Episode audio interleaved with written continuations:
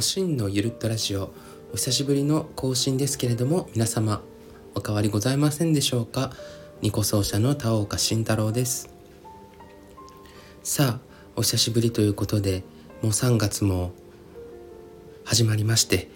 僕はまあ日々花粉にやられながらですね生活しているんですけれども皆様花粉症の方はまあさぞねお辛いかなと思いますけれども一緒にね花粉の時期を乗り越えていきたいなと思います。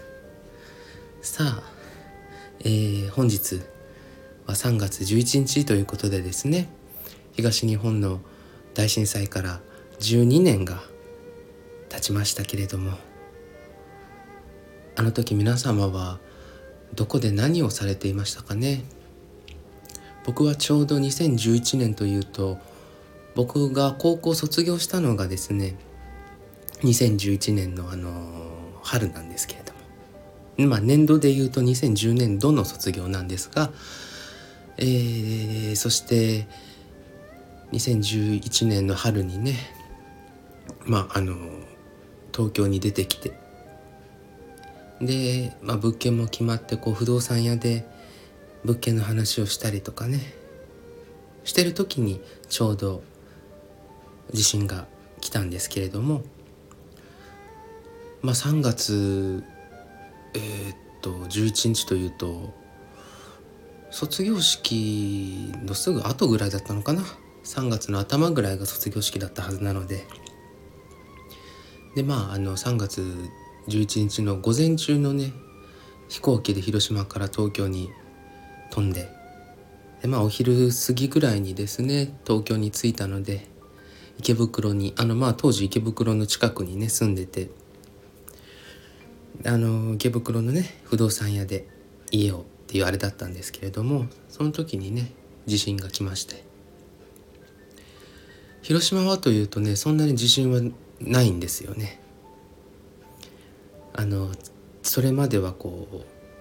地理的に見ても割とこう広島とかあの瀬戸内海あの辺りの地方は割とこうちょっとあまり地震に縁がないところなのでねあれなんですけれども過去に、まあ、僕の記憶の中だと1回だけえーと僕の弟が1歳ぐらいの時だったので多分2001年ぐらいかなの時に芸予地震がねあってあれはまあ随分広島でも大きな地震だったんですけれども、まあ、それ以降僕は地震という地震をね経験してなかったのでその3.11の時は本当にあのまあ多分これ皆様がねそれぞれの場所でそれぞれ同じことを思ったと思うんですけど間違いなく自分がこの震源地にいると多分思ったんじゃないかなと思いますね。そのもちろん揺れがもっと強かった地域もありますけれども東北の方だったり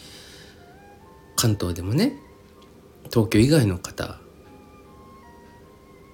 自分が今震源にいるんじゃないかってこう思うぐらい多分体感でのね揺れは強かったと思うんですよね。で僕もあの時はねあの11日に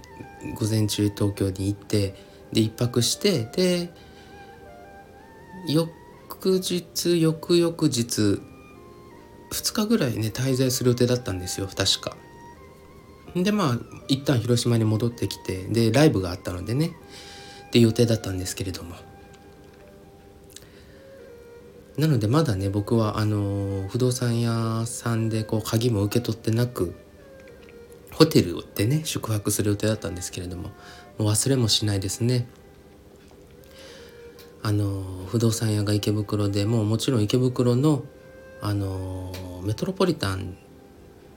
っていうホテルがねあるんですけれどもそこであのホテル取ってたのでまあ地震があって。もうこれはねもうどうにもこうにもならないんでちょっと一旦また明日のことにしましょうって言って不動産屋からね出て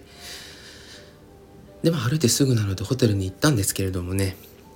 まあホテルもホテルであのいろいろ混乱してるわけですよね。でまあホテルって高層じゃないですか。なのであの高層階に行けば行くほど例えばその部屋の備品がねこう倒れて散乱してないかとかっていうそういう安全確認もすごく時間がかかるじゃないですか。なのでお部屋には入れてもらえずですね。でとんでもなく人が多かったのであの時は。もうあのロビーにとりあえずお待ちくださいということだったんですけれどもね。3時か4時ぐらいに行ってまあどれぐらいですかね。4567多分45時間ぐらいはロビーで待たされてたんですよでとんでもなく寒かったんですよあの時東京も。でね寒いしねそんなにあのー、あれだしって言ってねホテルの方がまあご好意であのロビーでこう待ってる人たちにはホテルのあのテーブルクロスね宴会場とかでこうテーブルにかける大きいあれをこう配ってくださってそれをこうかけてね あのロビーで待ってたんですけれども。でまああの宿泊者の方はこちらへどうぞっていうことで宿泊者用の待機場所に通されたんですけれども、まあ、宴会場でねあの椅子がこう並んであって。でこう大きいスクリーンにあの NHK がずっとこうあの流されてたんですけどまあそのこうニュースをねこうじーっと見ながらいつまでたっても部屋にも入れないし津波もすごいことになってるしあ震源は東京じゃなくて東北の方だったんだっていうのも分かったりねあれして。でまあ結局ね部屋にあの自分の部屋に入れたのがねもうあれ夜中だったんですよ確か。1時間ぐらいかな。でもそれまでもお店もやってないしもうご飯も食べれないしでもしょうがないからねコンビニ行ったんですけれどもまあ見事にね何もなくこんなに棚に何も並んでないコンビニは人生で初めて見たぞっていうぐらいね本当に何もなくて。でまあやっと買ったのはねカップ麺と焼き鳥のあの缶詰をね買ったんですけれどもね。まああのなんでカップ麺を買ったか知らないんですけれどもお湯はないしあのホテルの方もそれどころじゃないからねお湯をくださいとかあの割り箸もついてなかったから割り箸もくださいなんても言えないししょうがないなというところでね、まあ、缶詰の焼き鳥を食べてでまあ部屋にね夜中無事入れたんですけれどもでもホテルの方がこうお部屋をこう回ってくださってね1人2個ちっちゃいおにぎりの配給がねありまして、まあ、それでお腹を満たしたっていう一日だったんですが、まあ、そんなこんなでねこう、まあ、ニュース見ててあの時はもうあの国中がもうめちゃくちゃになって混乱してたじゃないですか。結局そのね津波でももうどんだけ被害が本当のところあるのかもまだわからないし原発だってもうどうなってるかもわかんないもう政府もどうなってるかわかんない状態だったですよね。なのでもうこれはねもうあの一国民レベルで見てももうどうにもこうにもっていうあれだったんでもうスケジュールキャンセルしてねもう翌日朝一の飛行機であの広島に無事戻ってこれたんですけれども。大変でしたね。駅もとんでもなく人が多かったし。まあ無事ね翌日の飛行機の切符に振り替えが効いたのでよかったですけれども羽田もやっぱりこうもう都外に脱出しようとする人が多かったですよね。あの時はね。まあそんなこんなでね広島にまあ帰ってきたんですけれども。まああの時は本当にこれはもうね毎回言ってるような気がするんですけれども本当に当時18歳でしたけどねあの本当にもうとんでもなくちょっと申し訳ないんですけれどももうオンボロな雑居ビルに入ってたんですよ不動産屋が当時。池袋の北口のね。ただでさえおこのビル大丈夫かっていう見かけのビルだったんですけれどもそれがねあんだけの地震でもうなお揺れるじゃないですか。もうこれはもうこれ崩れるんじゃないかと思ってその時に。でも揺れてる時にうわこれはこれまま崩れたら間違いなく死ぬしでも今ここでこう死んだらこれ来週か再来週にあった僕のライブこれは僕の代役がどなたか出るのかそれともね共演者の方のソロライブになるのかこれは一体全体どうなるんだっていうのをこうねいろいろ考えたりしてね。すごくあの自分が死んだら後処理をっていうところまで考えましたねあの時。まあそれぐらいねあのびっくりしましたよ。うん。でまあねそれからあのー、東京もねしばらくずっと混乱が続いてたし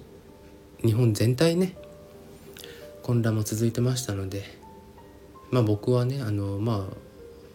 ああいにく入学じゃなくて浪人だったのでねまあしばらくちょっと東京に上京する時期は少しずらそうかってとこでまあゴールデンウィーク明けぐらいに行ったんですけれども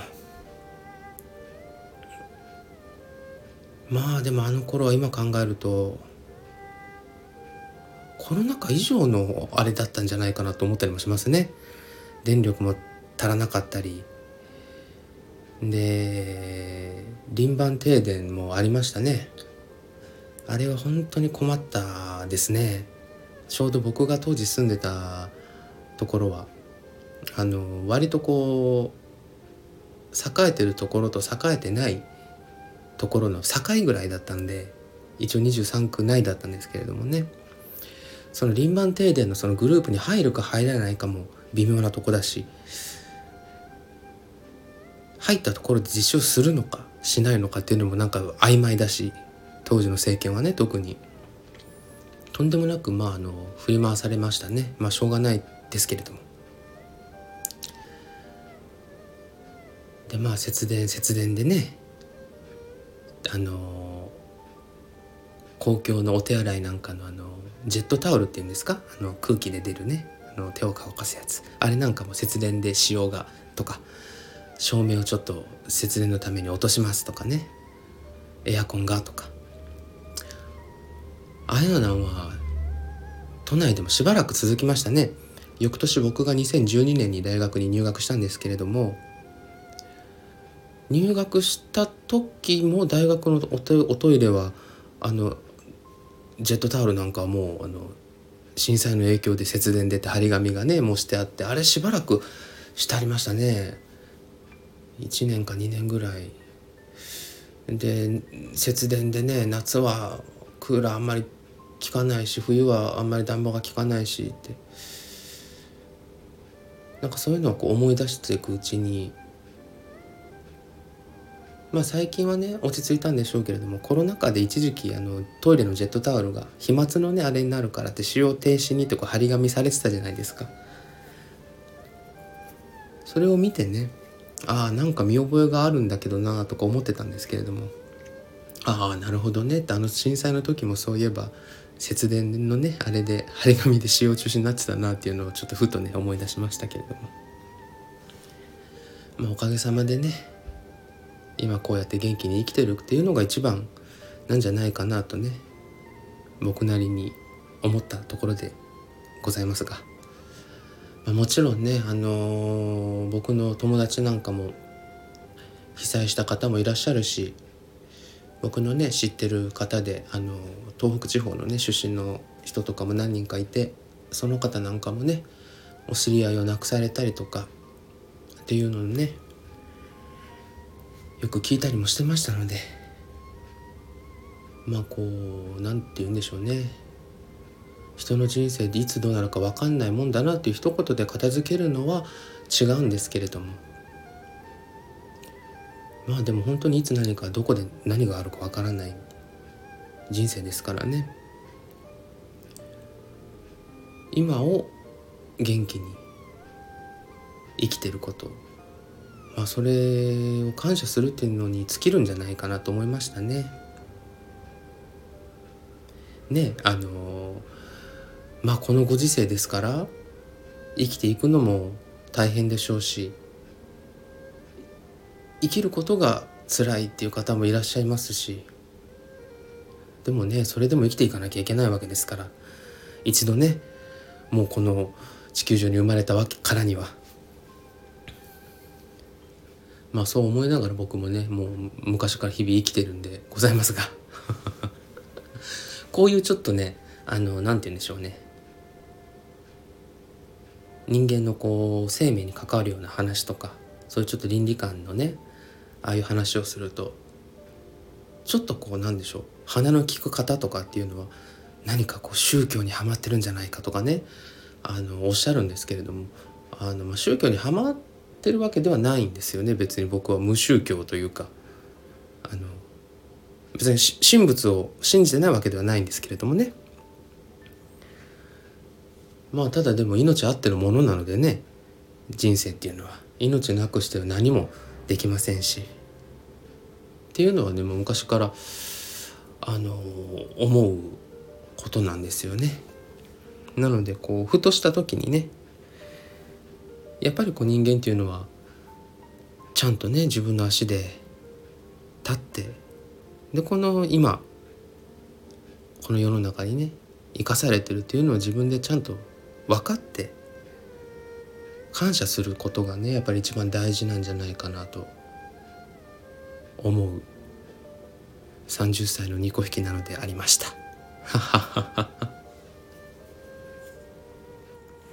まあということでねあの本日はまあそんなにこう主に話すことっていうのはまあこれぐらいなんですけれどもいよいよ明日3月12日まあお昼かまあ午後になりますけれどもいよいよね4月22日の土曜日夜公演のライブのね告知、えー、詳細をね解禁いたしますのでお楽しみにお待ちいただければと思います。なおチケットはですね全て販売は E プラスの方からお願いをしておりますのでそちらで一括でねお申し込みいただけますので楽かなと思います。そして、えー、この度もねあの全席自由席なのでまああの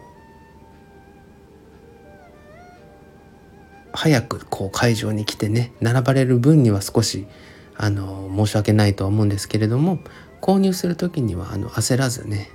まあ、売れ残ってる限りはギリギリまであのお買い求めいただけますので、あのまた販売時期はねまあおそらくですね今月末か、えー、と4月の頭の方にね